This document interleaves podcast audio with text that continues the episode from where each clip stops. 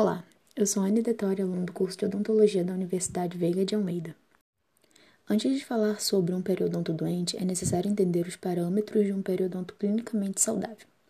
Durante o exame de avaliação periodontal, devemos encontrar a gengiva de cor rósea, firme e resiliente, sem sangramento, mínimo exudado gengival, com um contorno onde as papilas preenchem um espaço interdental e a gengiva marginal com aparência de ponta de faca com a superfície do dente e cerca de 34 graus de temperatura de sulco. A periodontite é definida como uma doença inflamatória crônica multifatorial associada com um biofilme disbiótico e caracterizada pela destruição progressiva do aparato de inserção dental. Essa doença se inicia como uma grande gengivite generalizada por placa que não foi tratada e acaba progredindo para a periodontite. Clinicamente, o periodonto apresentará perda de inserção clínica em pelo menos dois dentes não adjacentes ou perda de inserção clínica vestibular lingual com pelo menos 3 mm. Profundidade de bolsa maior que 3 mm, detectada em pelo menos dois dentes, sangramento à sondagem, mobilidade dentária e pode ter envolvimento de furca. A classificação dessa doença é dada de acordo com o estágio e o grau de severidade. No estágio 1, há uma perda de inserção interproximal no pior sítio, de 1 a 2 milímetros, com profundidade de sondagem de até 4 milímetros, sem perda dental devido à periodontite e padrão de perda óssea horizontal.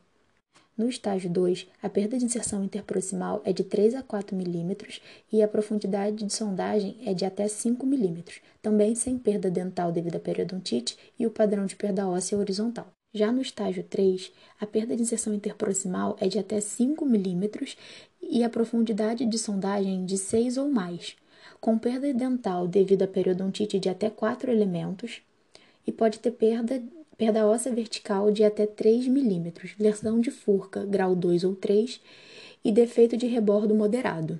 No estágio 4, a perda de inserção interproximal é de 5 ou mais milímetros, também podendo haver perda óssea radiográfica se estendendo à metade ou ao terço apical da raiz. Também observamos perda dental de 5 ou mais elementos devido à periodontite.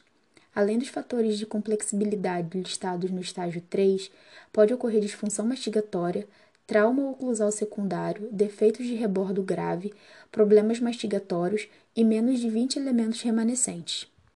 Já a classificação por grau se dá por grau A quando há uma progressão lenta.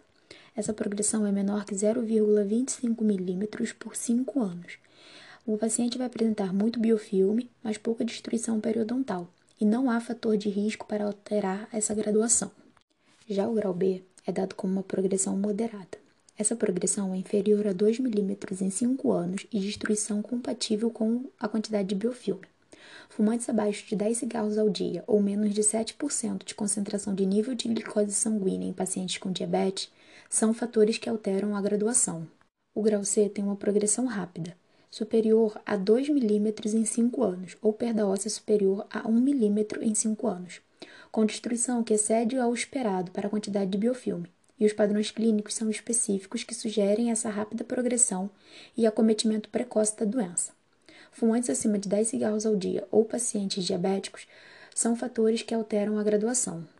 A periodontite também pode estar relacionada com algumas doenças sistêmicas, não tendo biofilme como um fator predominante, como nas desordens sistêmicas que apresentam um grande impacto na perda de tecidos periodontais por influenciar a inflamação gengival, e nas desordens sistêmicas que influenciam a patogênese das doenças periodontais.